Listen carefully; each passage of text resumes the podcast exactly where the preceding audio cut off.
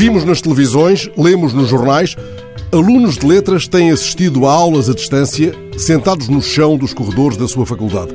É um campo grande de reclamação e desalento, um receio continuado, crescente, de que o teto lhes caia sobre a cabeça na casa onde esperaram ser levantados do chão, ou de que se derrame sobre a declinação de um verso, deem pena de um acróstico, o óleo de radiadores antigos que se espalha a seus pés na dobra de um corredor.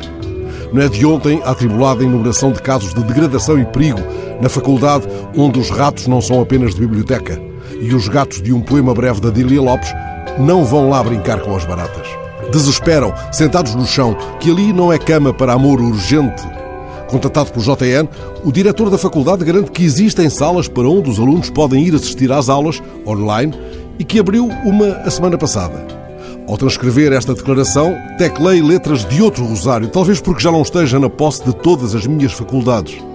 Escrevi onde os alunos podem ir assistir a obras online. Por certo, já desli o parágrafo seguinte da notícia sobre o pavilhão construído para ser provisório desde 1970, com amianto e janelas partidas. A notícia cita, aliás, o próprio diretor. Ele garante que o concurso para a construção do edifício, que irá substituir este equipamento degradado, está a decorrer e que o lançamento da empreitada está previsto até ao final de 2021. Estamos no domínio do que é usual chamar-se letras a desconto. Podem, entretanto, os estudantes esperar, sentados no mesmo chão, já caminhado por José Matoso, Vitorino Nemésio, Orlando Ribeiro, Rui Belo, tantos outros que poderiam erguer uma gramática expositiva do chão.